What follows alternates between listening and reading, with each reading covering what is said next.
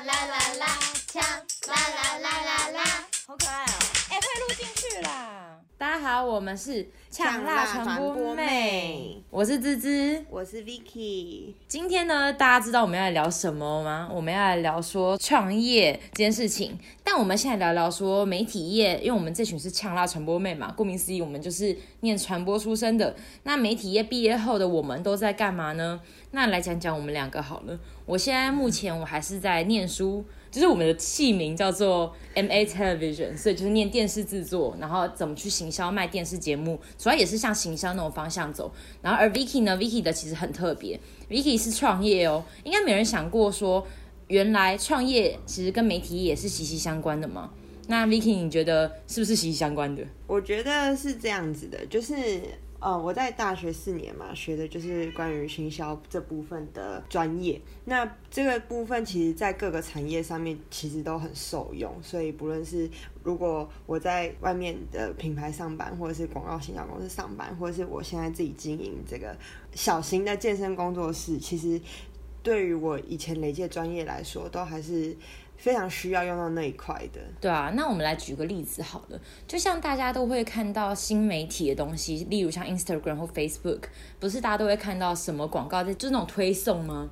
因为像是那种经营模式，对不对？你是说广告行销的部分吗？对。就是在社群媒体上，对啊，就是那是其中的一小部分。你讲的那个比较像是广告投放，嗯、那广告公司也包含，就是你在电视上看到的那种 TV 的广告，那也是行广告行销的一部分嘛。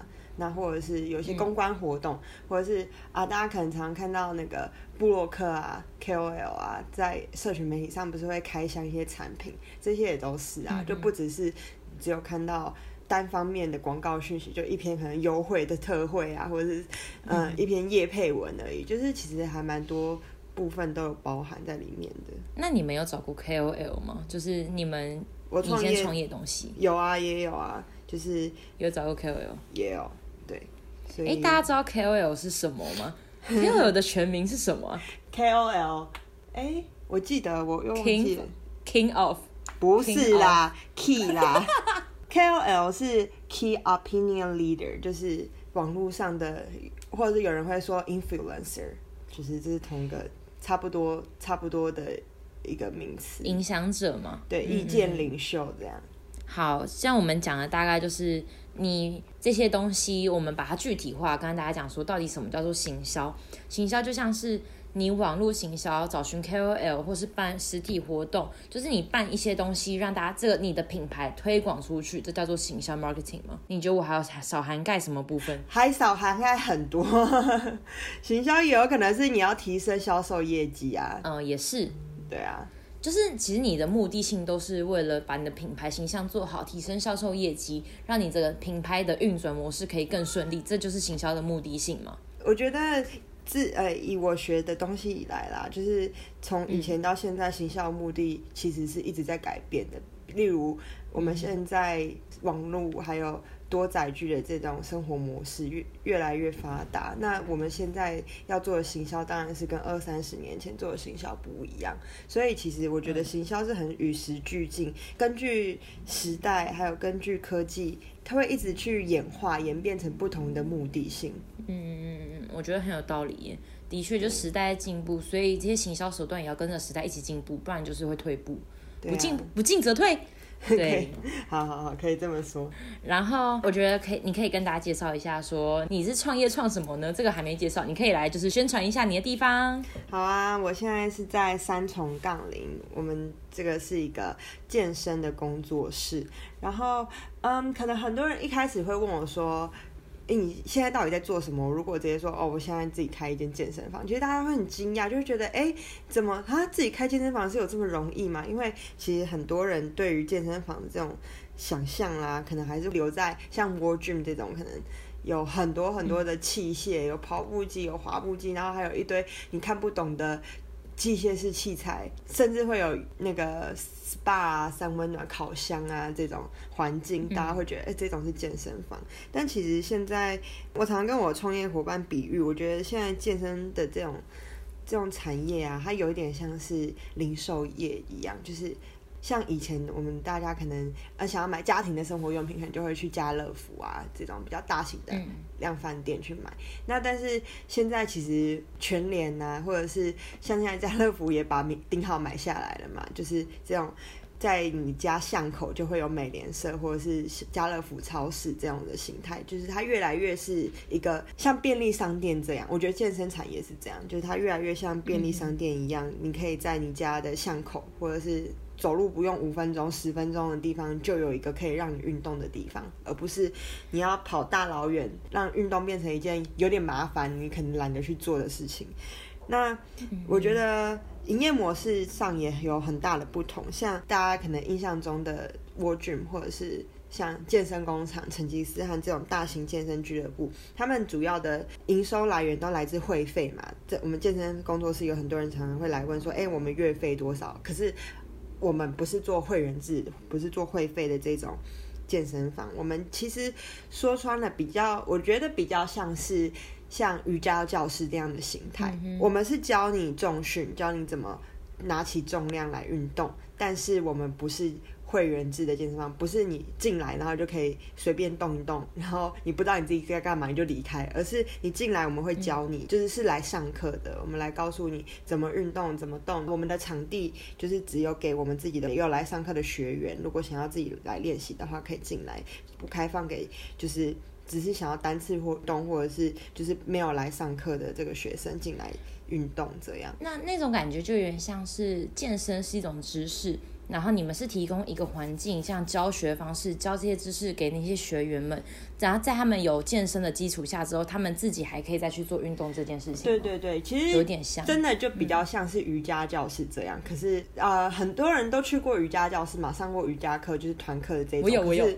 对，可是哦，或者是像有氧教室，对不对？一起跳跳舞减那个减肥的那种减脂，嗯，对，减脂舞蹈、燃燃脂运动什么的。那我们就是其实是差不多类型，嗯、可是我们教的东西就是做重量训练。我觉得这是一件很有意义的事情啊，因为我其实是一个我是偏肉体质，就是胖的体质啦。然后 我也去你们那边上过课嘛。然后在你们这边上课之前，其实我去健身房都是看那些器材上面的教学，很简易的做。但实际上要怎么去使用这些东西，对我来说就是一个啊，我觉得有感就好了。但是有感跟真的有用是两回事。因为像你可能肌肉酸痛，那不见得是真的有用，而是你要练对地方，练对那个时间。就像也是你们那边的健身教练教我们说。哦，放下来的时候你要慢慢放，这样子才会有效果。有时候你用力不是在你拉起来一瞬间，而是在你放下来那个过程。对，保持张力的过程。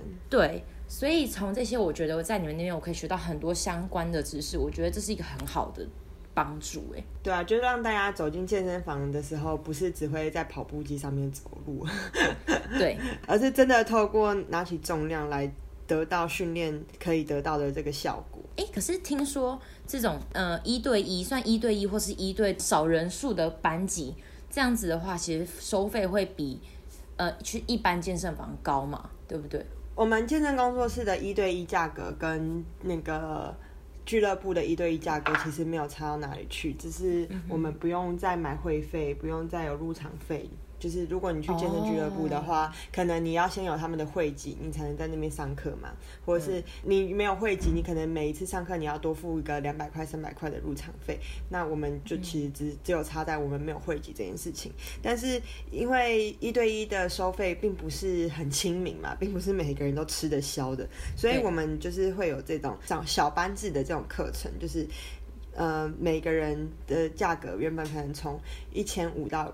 两千块一对一的话，大部分市售上面价格大概在这里左右。然后，如果参加团体课，我们团体课的价格大概在一堂课八百块，就是几乎是一半，让大家可以比较吃得消，可以希望把这个运动的门槛降低，让大家可以来学习。而且我觉得有一个好处是，因为我是一个运动技术很低的人，然后在每一次我练的时候，其实我都觉得好累好累，好想休息。但如果一对一的话，可能教练盯着我就会不敢休息。但是如果一对多的话，我可能看别人练的时候，同时我可以从他的动作中学习我要怎么反思自己动作更好，然后也可以让我自己身体达到一个休息的平衡点，又不会浪费时间，因为教练也是有在教人的。对对对，嗯，我觉得这个运用时间很好。有一些人他们喜欢特别喜欢上这种团体课的重量训练课，是因为其实重量训练做久了其实很很很累的，很疲乏的。然后如果自己练的话，可能会就觉得没有斗志。可是假设你跟同学一起练，你就看同学哇，怎么拿拿起这么重重量，你就觉得啊自己好烂，然后赶快再加油赶上。所以团体课确实有这种互相激励啊，有一点有一点点小竞争的这种氛围。其实大家会进步的蛮快的，大家会看隔壁哦那么厉害，所以自己也要加紧的做。而且这些人都是为了去健身，所以他们一定相对会很努力。因为我想要爆料一下，我很常跟山松，大家记得山松吗？就是第一集那个山松，我很常跟山松去健身房。然后结果我可能做一做，我就看他在干嘛，他在边做健身边划手机，然后我就看着他说：“你到底在干嘛？”然后就是你会遇到这种雷队友，你会没有那么有动力。所以如果去参这种健身房的好处就是身边的人都很有动力。我记得我那时候去你们那边上课的时候，我跟一个阿姨，就是已是已经是妈妈级的人一起上课。然后她虽然是妈妈，她的肌耐力可能没那么好，但是她很认真。然后相对的，因为我很废嘛，我就觉得妈妈都那么认真了，我也要认真一点。我就有这种心情出现，就是砥砺自己。要更认真一点。对啊，因为我在英国念书，在英国有一个朋友，他是会去当地的像你们那种一对一健身房上课。然后你知道他一个礼拜多少钱吗？你说一堂课吗？一个礼拜你可以去呃四堂左右，就是一二四五六，好五堂算五堂。如果五堂你都去的话，一个礼拜五堂，你猜一下，大概这样子折合台币，你猜多少钱？五堂课哦，台币我猜一堂可能两千块吧，五堂就一万块吧。一万到一两万之间吗？嗯，差不多四百五十英镑，你乘以四十，一万六一个礼拜，其实是差不多的钱嘛，一对一。嗯，就贵贵一点啊，当然是贵一点。伦、嗯、敦的物价不敢，不敢，不能比想象。对啊，那我那时候每一次听他讲，我就想说，呃，一个名牌包如果大概一千块 英镑。那差两个礼拜，一个名牌包就没了。可是人家是获得好看的身材。对对，真的是 因为他的肌肉线条很好看，而且好像在英国这边健身房分两种，一种就是练壮。一种就是要练你瘦，但是你是有肌肉线条的。我不知道台湾有没有。嗯、台湾没有分那么细啦，其实是看你找的教练。嗯、其实我觉得每个教练其实每一件事情都会做，主要是你自己想要做哪一件事情。嗯、就是假设你只是想要变瘦，那你就是要跟教练说你的目标是你要变瘦。然后如果你想要变壮，有肌肉线条，你就要跟教练说你的目标是怎样怎样怎样，这样才能对有目的性的吗？对对对，不然教练根本不知道你的目标是什么，他怎么？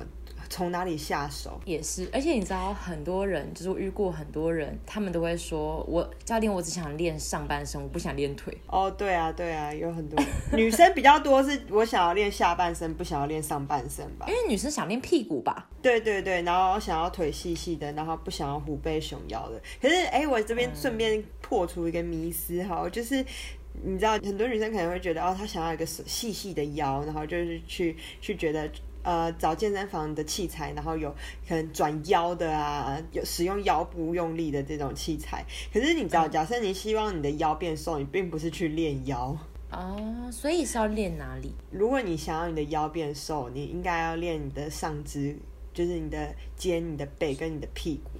就是把你的肩跟背，哦、可能你做你练出了一个好看的倒三角背肌，然后跟圆润的屁股，嗯、那很明显你的身体的形状就很明显看出来你的腰是细的，其实是这样的。前提是在那个人本身腰就没什么赘肉，而是想要把它练更细。那你应该先减脂啊，也是也是也是，好吧。对啊，而不是我已经有瘦瘦的腰，我想要更瘦，然后更细的腰，然后我就一直去练腰，这是错误的，这是错误的观念。对对，错误的的确的确，就是健身是从头到尾统一一起同时进行改变的嘛，就是你没办法局部练一个地方，比较难吧？以一般人来说，假设你假设你不是特别的健美选手，或者你没有参加健美比赛，你如果只练。单一一个部位或单一一个肌群的话，你的身体长期起来是会失衡的。你反而会越练会越觉得你的身体可能有不好用这样的状况。就例如你有可能有做其他运动，打羽毛球或打篮球，但是如果你只有训练单一肌群的话，你会发现，哎，其实你怎么越练越久，你发现你的运动场上表现并没有提升，就是练错部位，就是方法用错了啦，应该这样讲。那我们大概聊一下健身的东西，跟你的现在经营模式。我们聊一聊你创业的个过程吧。因为就我所知，创业的话，你要填写很多表格嘛。我记得那时候你在创业的时候，你在 Instagram Story 每天都在发说你创业遇到什么困难，什么困难。所以我觉得这些感觉可以跟大家分享一下你的流程，跟你遇到的困难，跟你怎么克服的。我。引用一下我前几天在那个另外一个 podcast 频道法律白话文上面听到的一句话啦，他就是有他们的来宾就是有提到说，创业你一定要有三本，哪三本？要有本人、本钱跟本事。我听了我觉得哇，真的就是这三件事情，你一定要你一定要本人去做嘛，你不可能假手他人。再来就是你一定要本钱，你不可能零元创业，就是嗯，你不论做什么事情，你都要有资本。你想要做多大的事情，你就要拿出多大的资本。所以，假设如果现在有人想要，就是可能规划以后有可能要创业的这个可能性的话，真的是要帮自己存一点本钱。嗯哼，对，没没有钱真是万万不能啊。再来就是本事，嗯，本事很好理解嘛，你没本事你创什么业？对不对？对啦，但事前规划很重要吧？对，这就是本事的一部分啊。也是，那本事又可以细分蛮多东西讲的，就像你要怎么去运作你的，像你是健身房嘛，那如果今天我是，例如我要创业小吃店，我要去想说我的成本会多少，我收入多少，然后如果是不是自自己创业，而是有找投资者，那这样子你的收入、营收入要怎么去区分？就是这些，我觉得都要进行很完美的规划之后，你才可以进行创业这件事情，而不是你先创业丢出去之后，你再来规划这件事情，因为到时候可能就算钱伤感情吧。如果你之后再规划这件事情的话，可能会闹分歧之类的，你觉得会吗？呃，我觉得是这样的，就是嗯。我觉得是哦，现在创业到现在大概是一年多的时间，然后我不敢说我们的工作室是一是哦很成功这样，没有。我觉得，可是我觉得是这样的，就是嗯，很多人创业一定是第一次或者是第二次，呵呵，可是呃，不可能说你一开始规划的多完美，你就可能可以按照你的计划去执行，也不是说你计划的多完美，你这件事情就一定能够成功。我觉得是。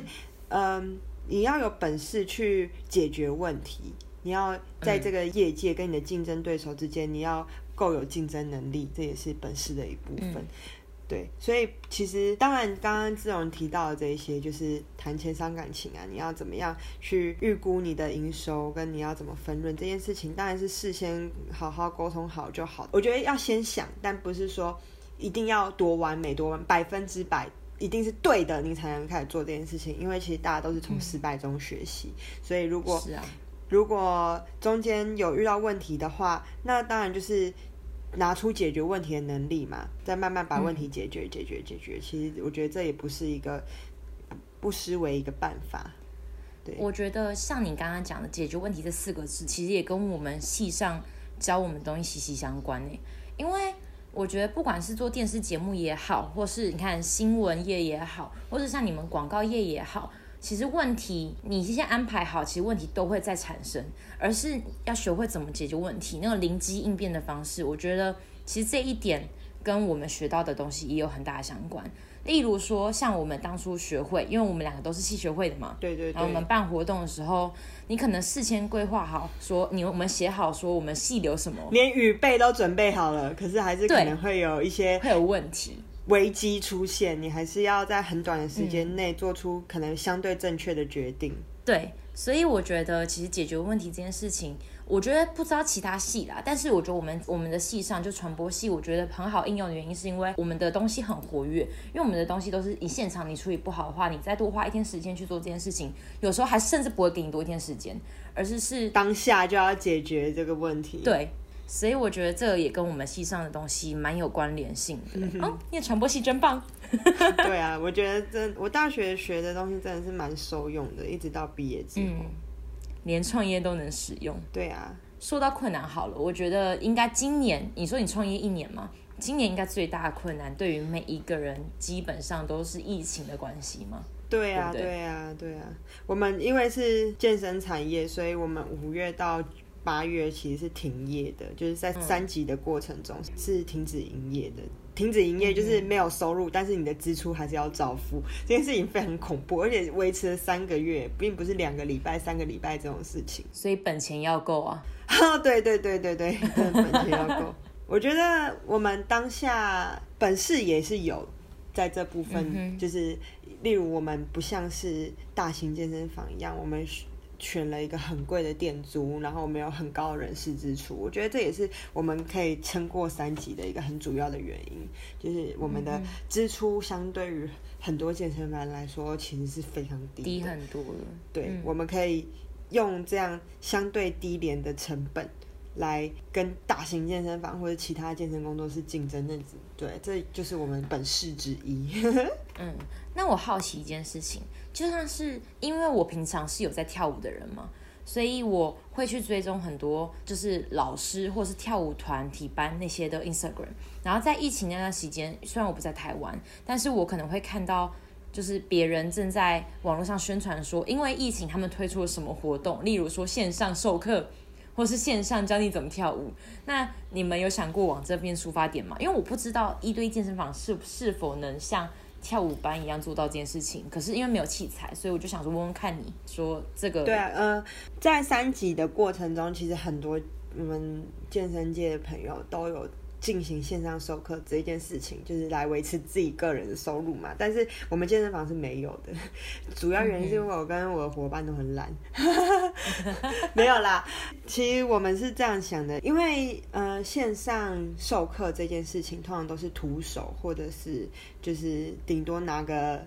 水壶这种很轻很轻的负重，我们认为这样的课程其实并没有办法达到我们希望带给学员的这种训练可以得到的效果，所以我们并没有选择做线上的教学。嗯哼，对，但是还是很很多教练还是会有办法可以透过线上的教学来带给学生，呃，例如。维持一点点运动量，你之后再恢复之后，你再再回到健身房才不会这么痛苦。我觉得这也是很重要但是就是看各个各个教练、各个教学的他们自己的想法吧，我是这么觉得的。嗯哼，我前几天跟我朋友聊天，因为我朋友是那种会固定健身的人嘛，然后他就跟我分享说，他觉得健身是你要突破一个门槛之后，你才会有那些回报。就是你一旦你有回报之后，你才会持续进行。哦，对对对对。如果你一开始你做这件事情是没有回报的时候，其实就跟减肥一样的道理。如果是没有回报的情况下，你也很难去持续进行，因为你就会觉得我没有得到任何的，就 no gain 那种感觉。对对对，像我们的课程呢、啊，很多人会问我们说有没有单次的体验课？我们有单次的体验课，但是我们就是例如你报名一一堂课是八百块，但是我们单次体验课一堂是一千块。其实主要原因就是因为我们不，我们的课程并不是透过你单次来体验，你就能得到效果的，所以等于你单次来体验，你根本不知道我们在干嘛，你也不知道你可以获得什么。至少来上一个月，就是至少报名一期，你才能。对对，至少四堂课才知道哦，原来全貌是怎么样，而不是看到冰山的一角，嗯、就是来直接做判断说哦，这个对我来说有用还是没用。对，这种长期性的真的不能用一堂课就判定，哎，就是直接定生死，我觉得是没有任何效果的，是没有意义的。嗯，就像减肥一样，我有感，我有感，我人生目前为止都在减肥。所以啊，我们集结刚刚前面讲的，不管是你们的经营模式，跟大家讲说到底什么才是健身正确的知识，跟你创业的流程，然后跟你的困难，其实也不算流程吧。我们刚刚讲比较像是创业，你要有三个事情，就是本人、本事跟呃本钱。对，所以主要是这三件事情提供你创业的最基本的金字塔的底层。然后你才可以继续往上堆堆堆堆堆堆上去。哦，这个比喻很好，这比喻很好。然后一旦你有这些东西之后，你再慢慢堆上去之后，你就会遇到的困难。那困难就是解决问题，去克服到问题。其实这是你创业中最一个一个，因为像一个 circle 吧，一个一个圆的那种感觉。你觉得这样讲有没有道理？嗯，有啊，有啊，就是。所有事情都是遇到问题解决，遇到问题解决，遇到问题解决。解决不了的话就是倒闭，解决不了就重抽，没有了。最坏的示范，就是网络梗图的笑话。哦，我觉得有一点很重要，就是这一点，我觉得这是你创业目前为止，我觉得是因为你是这样个性的人，所以你很适合创业。是我觉得创业要就是乐观的心情去面对，因为我觉得你跟你创业伙伴们都是算是乐观心情，是那种遇到事情的时候，你们觉得哦，那就问题就解决就好了嘛。但是你们不会给自己相对的焦虑感。但很多人其实创业后会失败，最大原因是因为他太焦虑了。而你没有用正向心理去面对很多事情，其实会因为你的焦虑感而挫败。其实我觉得，我觉得不是这么说，我觉得应该是你的抗压能力。我们不可能每天就这样笑嘻嘻的躺在床上，然后快乐的就这样哎创业成功，这是不可能的。我们一定还是有自己的压力，只是你要怎么排解这个压力，这压力不会压垮你，这压力不会大到让你生活过不下去。我觉得是，就是你有没有舒压的管道，排解压力的管道。再来就是乐观这部分，我是觉得其实与其说是乐观，不如说防范于未然。就像是嗯，现在虽然疫情稍微缓和下来，但是呃，当然人流有慢慢的回来。但我创业伙伴也常常跟我说，诶，他觉得我们应该要多做些什么，嗯哼，来防范未来说如果突然又爆发了一件事情，所以我们就是会一直去想，其实其实这件事情在疫情前就这样了，就是我们诶。团课做起来了，什么做起来了？那我们还可以做些什么？我们还可以精进哪些能力？我们是不是应该要呃变化一下我们的课程内容？我们是不是应该要给学生更多不同性质的课程？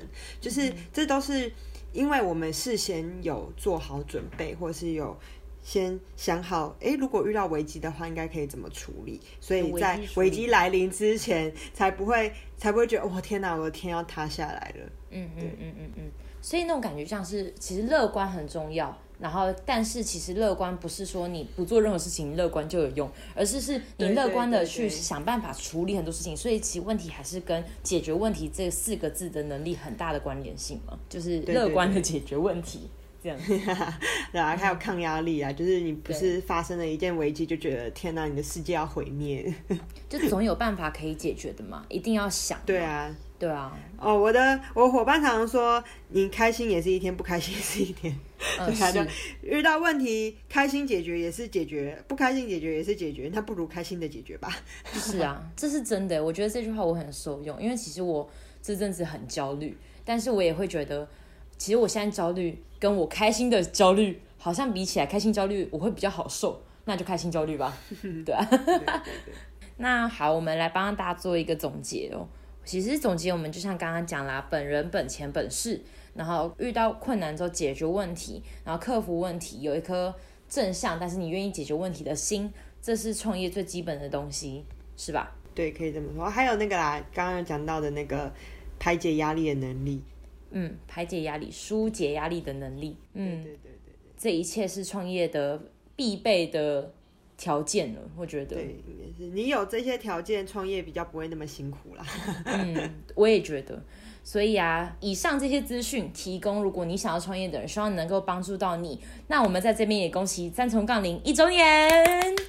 哦，对啊，好不容易耶！你知道停业三个月，而且五六七月，这五六七八这几个月是，对啊，是那个营收要飙涨的季节，然后我们直接被 shut down。嗯、你那时候压力真的超大的，嗯，哎，其实我觉得跟很多同业比起来，真的是已经是好很多了啦，毕竟我们的开销没有那么大。